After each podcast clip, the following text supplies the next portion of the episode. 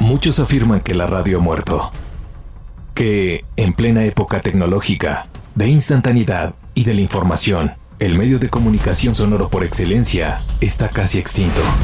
Que la democratización que da Internet lo ha sepultado tres metros bajo tierra. Incluso que las voces protagonistas de este ente sonoro ya solo son un eco. Muestra de que yacen en la otra vida. Sí, puede ser que la radio haya muerto, pero solo fue por un instante. Fue un silencio entre canción y canción, o en la pausa hecha por la voz de uno de sus locutores. Pero entonces no fue una muerte per se, ese espacio de tiempo, tan solo fue una pausa reflexiva. La radio ha resucitado y está más viva que nunca. Radio Censura. Vulgarmente prohibido.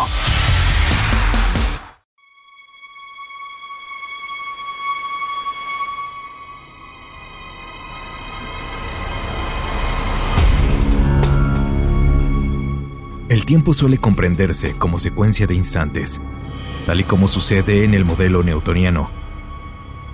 Ahora bien, esto implica una distinción cualitativa entre ellos, por lo que son valorados como semejantes, dividiendo el tiempo, por tanto, poco más que el paso de una actualidad a otra. Simple sucesión, censurando así cualquier posibilidad de duración, de permanencia. El tiempo es, aquí, una avalancha de instantes que no disponen de sostén alguno de conducción. Así lo reflexiona el escritor y filósofo surcoreano Bull Jung Han en el ensayo sobre la crisis temporal contemporánea. En diálogo con Nietzsche y Heidegger, la fugacidad de cada instante y la ausencia de un ritmo que dé sentido a la vida y a la muerte nos sitúa ante un nuevo escenario temporal que ya ha dejado atrás la noción del tiempo como narración. Según Bull Jung Han, no estamos ante una aceleración del tiempo, sino ante la atomización y dispersión temporal a la que llama disincronía.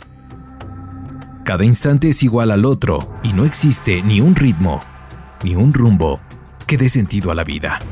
El tiempo se escapa porque nada concluye y todo, incluido uno mismo, se experimenta como efímero y fugaz. La sociedad de este 2023, más que nunca en la historia del hombre, se halla en medio de un bombardeo a la mente con todo tipo de ideas, esta propagación causada por el exceso de opciones de entretenimiento y consumo tiene como consecuencia una pandemia silenciosa que recorre el mundo y a pesar que son millones los que se ven afectados por ella, casi nadie se atreve a nombrarla y a reconocer que son las pantallas las que tienen gran parte de la culpa por provocarla.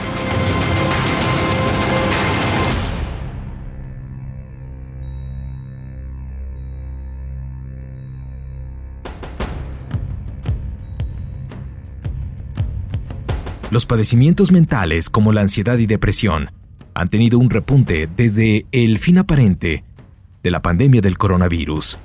Varias generaciones fueron apagadas de golpe y la incertidumbre fue el detonante de todo este problema, del que ya pronosticaban los terapeutas y psiquiatras. Para los jóvenes y adultos contemporáneos, las afectaciones surgen en las llamadas crisis de la edad, que se viven a partir de cada década vivida.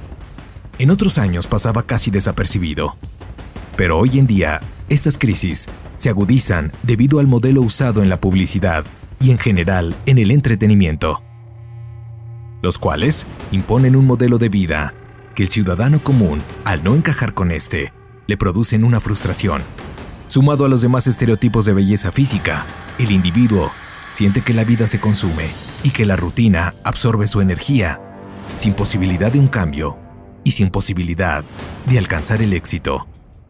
Ante este escenario, en el cual muchos se pueden ver reflejados, optamos por demostrar que la prisa impuesta por el tiempo de los demás es solo de nueva cuenta la demostración que no hay un orden estricto que todos debamos de seguir.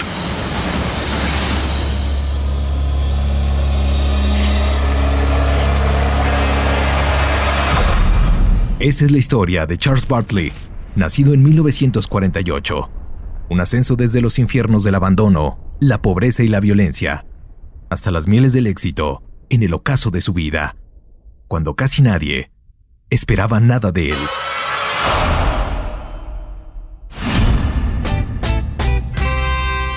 Criado por su abuela materna hasta los ocho años, su madre lo abandonó cuando tenía un año para probar suerte en Nueva York. Durante este periodo de tiempo, no sabía nada del paradero de su progenitora. Su madre apareció de repente cuando tenía ocho años. Quería llevarlo a Brooklyn, donde se desayunó la noticia que tenía hermanos y hermanas. Fue difícil para Charles esta situación, pasar de Florida a Nueva York y tratar de encajar en un lugar muy disfuncional. Fue muy duro encontrarme con mi madre, después de no saber nada de ella por ocho años. Me sentía la oveja negra de la familia, porque ella tenía toda una familia en Nueva York. Así lo contaba Bradley. El contexto y la situación nueva no eran ni por cerca ideales. Vivía en un gueto, dormía en un sótano y ni siquiera tenía un piso. Su madre era muy dura con sus hijos varones. Todo esto llevó a Charles a abandonar su casa a los 14 años de edad.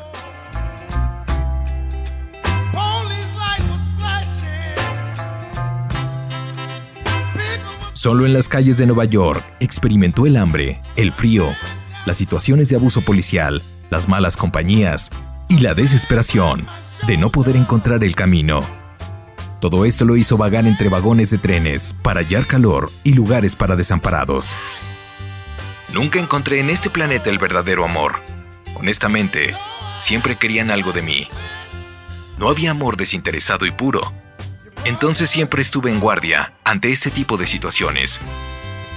Un amigo le dijo que el Estado proporcionaba un programa de educación y que daba capacitación para trabajos manuales.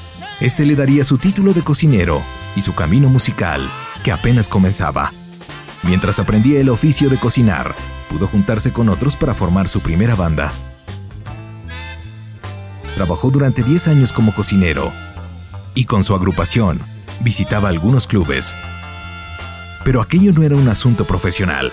Sin embargo, Charles se había dado cuenta que en el escenario se transformaba y la gente, por primera vez lo veía, no lo ignoraba. Todo eso le gustó al joven cantante. Finalmente, cansado de andar de un lugar a otro, radicó en California, hasta que un día su madre le pidió que regresara a Nueva York. Estaba agotado. Mi madre me llamó para que volviera a Nueva York y lo hice. El problema fue que cuando llegué, caí muy enfermo. No recibí los cuidados que tenía que tener y empeoró mi situación. Mi cuerpo no daba más. Simplemente me quería morir. Para colmo de males le dieron penicilina y él era alérgico a ella, por lo que su estado empeoró a niveles casi mortales. Su hermano mayor, Joseph, le ayudó a salir adelante. Este fue lo más parecido que tuvo un padre. Su hermano lo sacó del lugar donde estaba y lo llevó a un hospital acorde. Se hizo cargo de los gastos y le dijo a su madre que si se enteraba que algo le pasaba a Charles por su falta de atención, los iba a incriminar. Además, lo animó a sobrellevar la enfermedad y lo empujó a luchar por su sueño de hacer música. Hermano, si no puedes vivir por ti, hazlo por mí.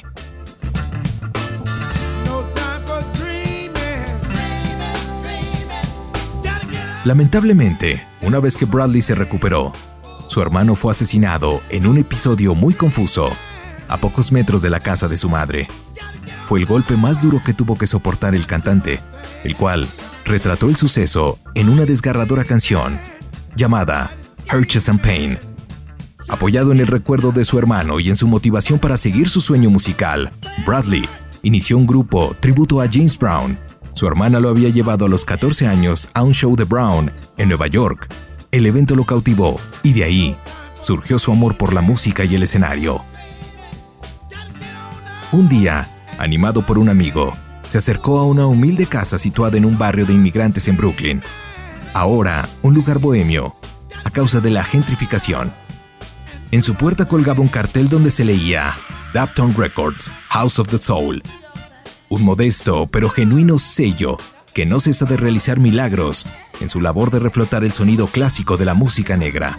Ahí grabó Amy Winehouse su disco Back to Black y Sharon Jones mutaría de funcionaria de prisiones a todo un símbolo del funk y del soul contemporáneos. Una vez en Daft el productor Tom Brenneck le propuso que sería su mano derecha durante su carrera como solista. Tom lo animaría a grabar un par de singles que salieron en el año 2002, pero no sería hasta el 2011, cuando por fin editaría su álbum debut, No Time for Dreaming. Fue muy oscuro, fue muy difícil para mí, ya que tuve que buscar muy dentro para escribir. Había muchas cosas que sacar, cosas muy dolorosas. Ahora estoy sanando y puedo hablar de ello más fácilmente. Antes podía esconderme en una canción de James Brown, gritar y utilizarlo como catarsis. En ese momento tuve que escribir mis propias canciones. Es un proceso muy personal y para mí fue muy difícil sacar todo eso en el disco. La salida del disco y el buen recibimiento del público fue inmediata. La audiencia quedó maravillado ante la humildad, carisma y sensibilidad que mostró Bradley sobre el escenario. Acompañado por su gran amigo y mentor, trabajaría sin descanso para encontrar su identidad musical. Incluso, y debido a su analfabetismo, recibiría clases particulares de gramática para poder componer las letras de sus canciones. Ya con presentaciones en los festivales de jazz, blues y soul más importantes del país, Charles Bartley se convirtió en The Screaming Eagle y junto con su banda, Menahan Street Band, fueron conquistando a la crítica especializada como una de las aspiraciones más destacadas y revolucionarias de los últimos tiempos.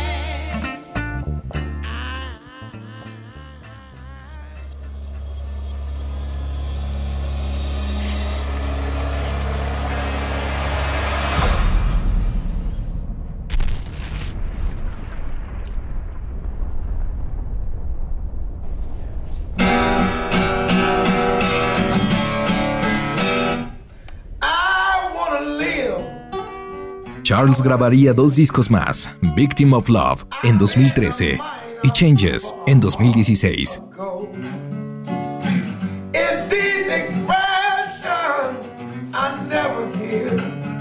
En la gira de este último, el cantante sería diagnosticado con cáncer de estómago, contra el que lucharía y volvería al escenario. Pero una segunda venida de la enfermedad terminó con su vida en el año 2017.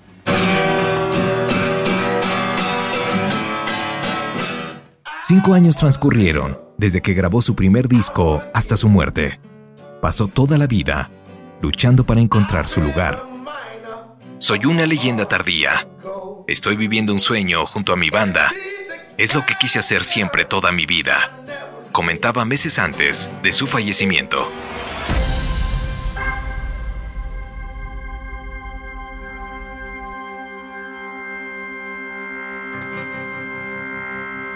Cuando tenía 14 años, decidí que nunca tendría hijos, y así lo mantuve. No quiero traer un hijo a este mundo. Mis hermanos nacieron en la pobreza, y en la pobreza siguen.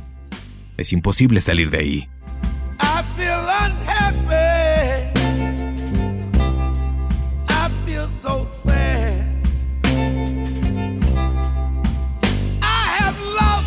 Charles Bartley vivió su sueño por cinco años y dejó un legado imborrable en la escena del soul moderna. Su historia y su vida fueron marcadas por la dificultad.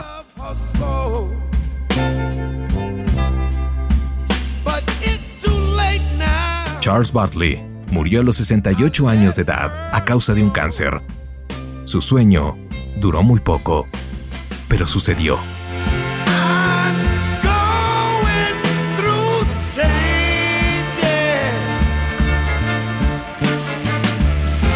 Why You So Hard grita con toda pasión en uno de sus últimos temas, un cover de Black Sabbath que le dedicó a su madre, quien a pesar de no haber sido la madre modelo para él, Charles la cuidó hasta que murió, y esta canción era una manera de recordarla.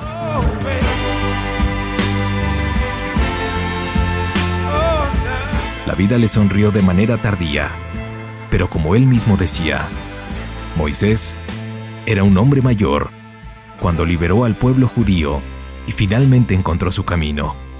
Por eso, nunca es tarde para tomar decisiones. Ser conscientes de la vejez, dicen los estoicos, es comprender y reconocer nuestra trayectoria hacia la muerte, de la cual solo escapan los dioses. Pero esta toma de conciencia de la proximidad de la muerte, que es más cruda a medida que envejecemos, puede ser una oportunidad para apreciar la vida y reflexionar sobre ella.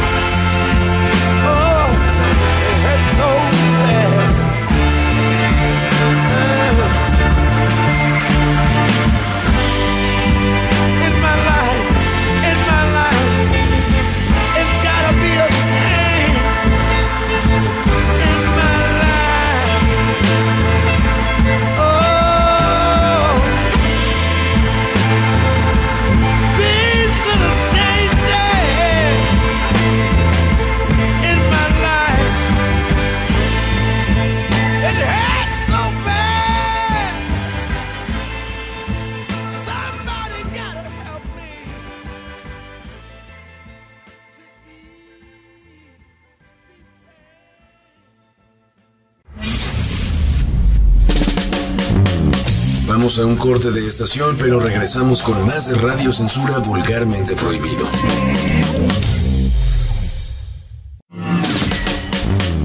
Aún queda mucho Radio Censura por disfrutar.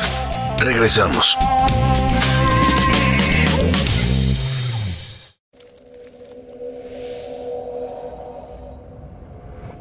Hay un dicho popular que dice que no se es profeta en su tierra se trata de una premia de origen bíblico incluida en Lucas 24.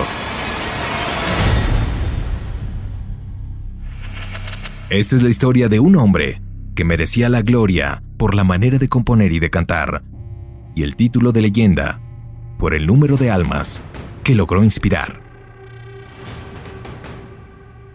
La vida de gloria, éxito y fama de Sixto Rodríguez tiene un personaje importante que aunque al inicio parece ser uno de los antagonistas de la misma.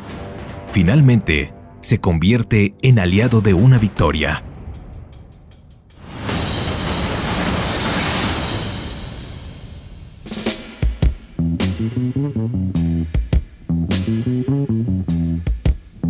El viernes 29 de julio de 1966, en las montañas de Woodstock, al norte de Nueva York, Bob Dylan y su mujer acababan de salir de la casa de campo de su manager, Albert Grossman. El cantautor quería llevar a su taller su Chum Tiger 500, una motocicleta que era la favorita de Dylan, mientras Sara, su esposa, le seguía en su coche por un camino rural.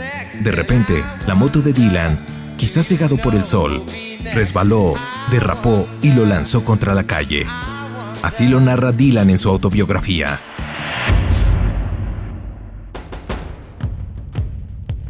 Creo que la rueda de atrás se bloqueó. Perdí el control y fui dando bandazos de un lado a otro del camino. Lo siguiente que recuerdo es que me encontraba en un lugar del cual nunca había escuchado hablar, Middletown, con la cara llena de cicatrices y algunas vértebras rotas. Vi pasar toda mi vida delante de mí.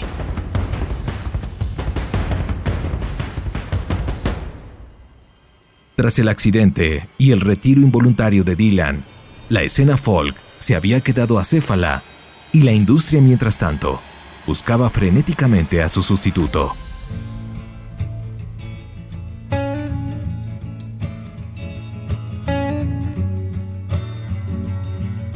Fue entonces cuando en Detroit, una de las ciudades más olvidadas después de la Segunda Guerra Mundial, le daba al mundo a quien sí podría sustituir a Dylan en caso de que éste renunciara a la música tras el accidente que casi lo mata.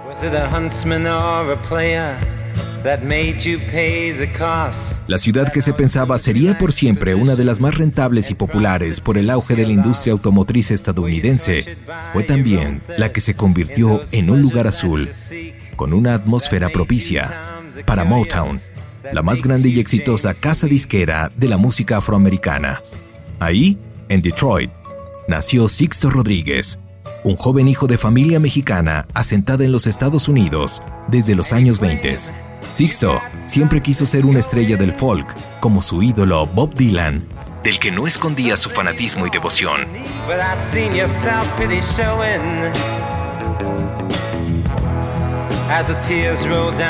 Su talento y dedicación lo hicieron grabar un primer disco, del cual solo logró vender seis copias del mismo. Y aunque, posterior a este aparente primer fracaso, la disquera le brindó todo su apoyo y compromiso, llevándolo a Londres a grabar lo que sería un segundo larga duración. Pero luego de recibir críticas poco entusiastas, y de nuevo, debido a las bajas ventas, fue despedido del sello en un diciembre, antes de Nochebuena. Lo que Sixto pensó que era el final de su carrera como músico y cantante, era tan solo el inicio de la leyenda.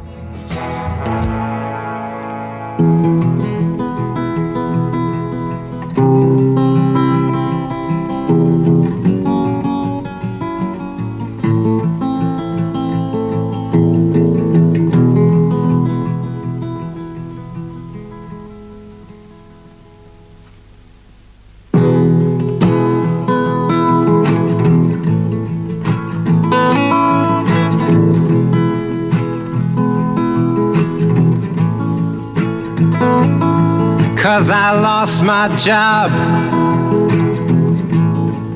two weeks before Christmas.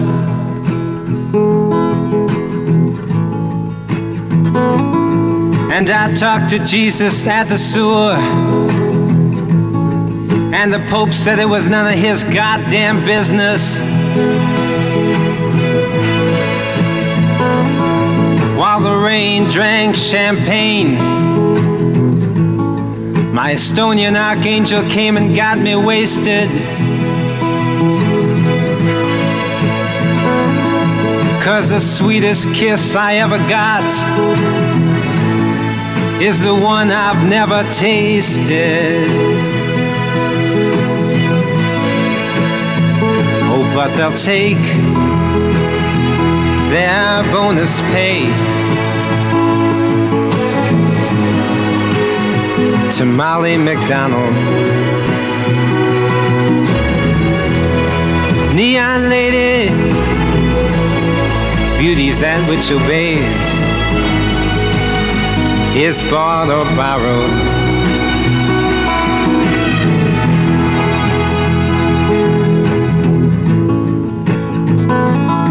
Cause my heart's become a crooked hotel full of rumors.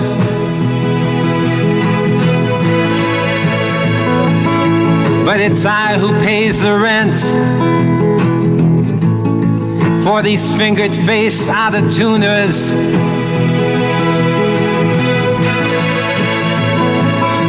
And I make 16 solid half hour friendships every evening.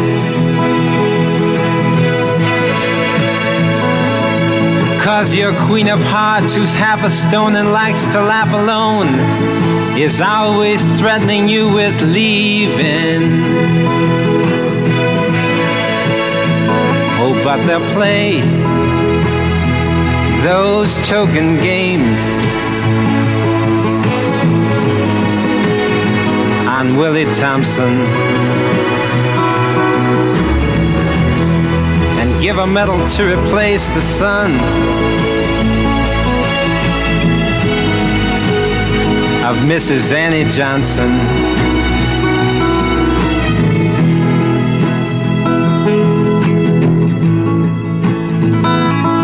Cause they told me everybody's gotta pay their dues. And I explained that I had overpaid them.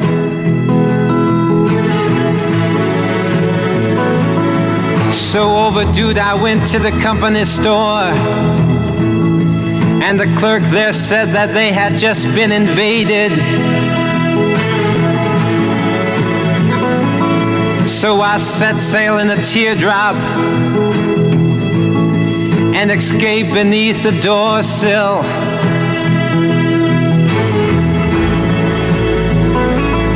Cause the smell of her perfume echoes in my head still.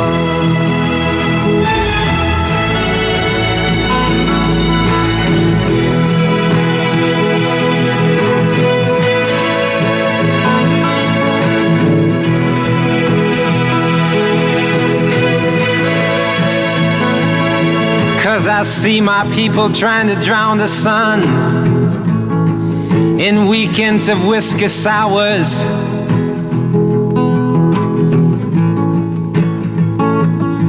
Cause how many times can you wake up in this comic book and plant flowers?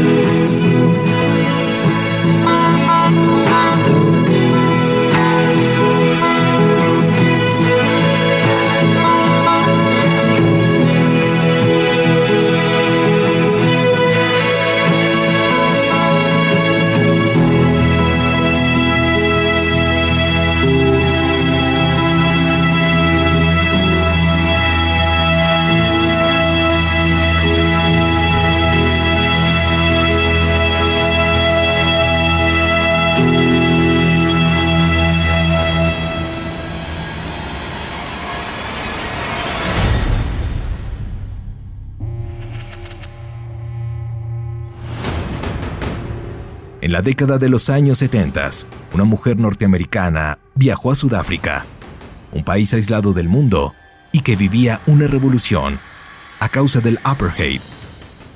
La mujer llevó consigo el primer disco de Sixto Rodríguez.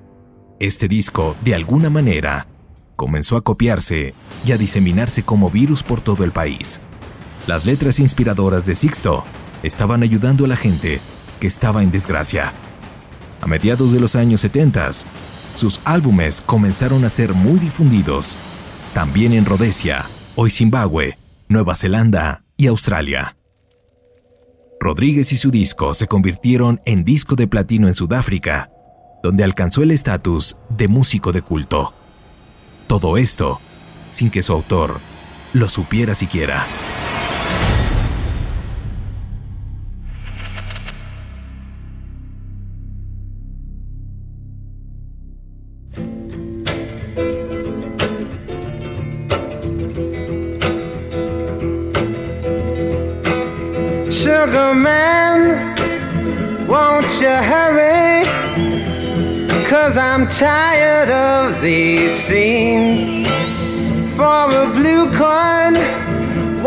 You bring back all those colors to my dreams?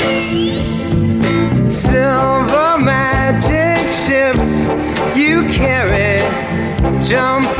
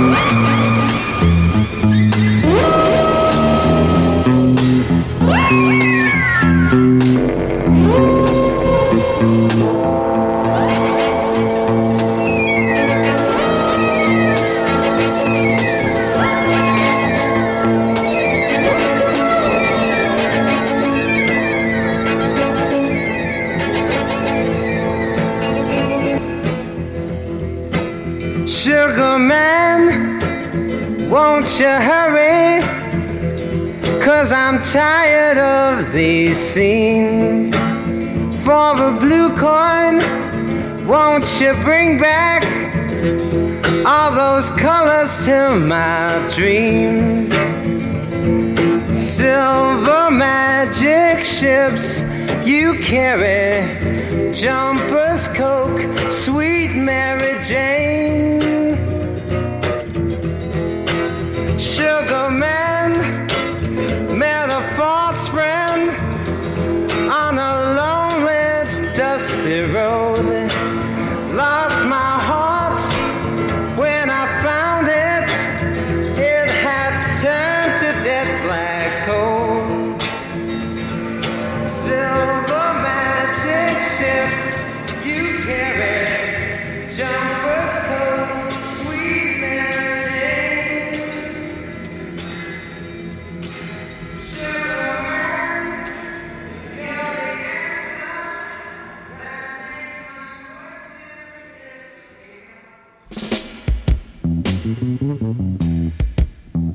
Aquel hombre que volvió a trabajar en la fábrica y que regresaba a casa todos los días en las frías calles de Detroit, del otro lado del mundo, era considerado una superestrella.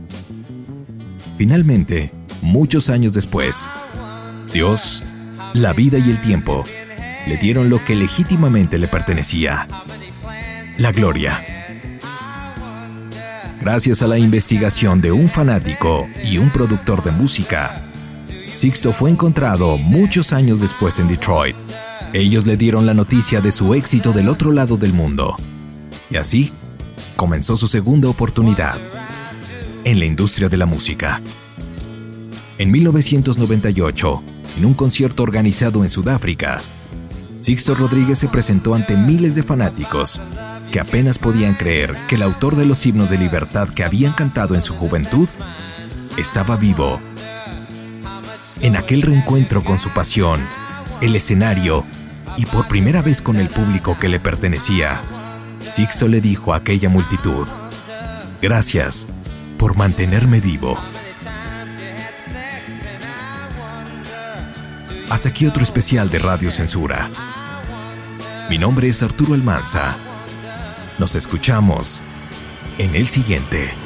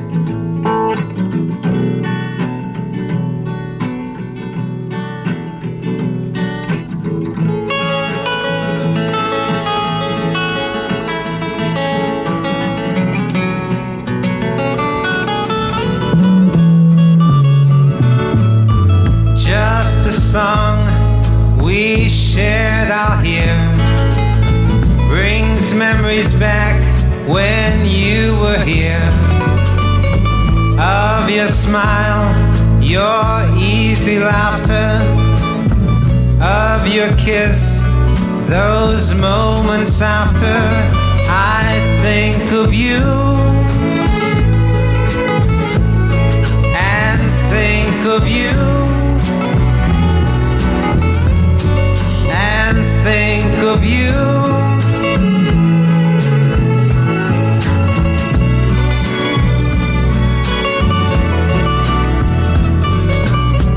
of the dreams we dreamt together, of the love we vowed would never melt like snowflakes in the sun. My days now end as they begun with thoughts of you. And I think of you. And think of you. Down the streets I walked with you, others doing things we do.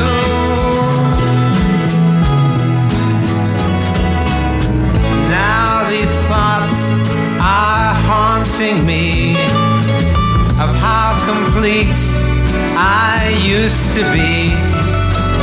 And in these times that we're apart, I'll hear this song that breaks my heart and think of you.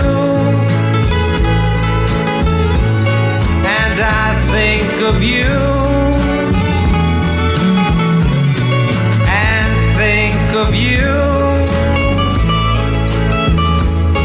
And think of you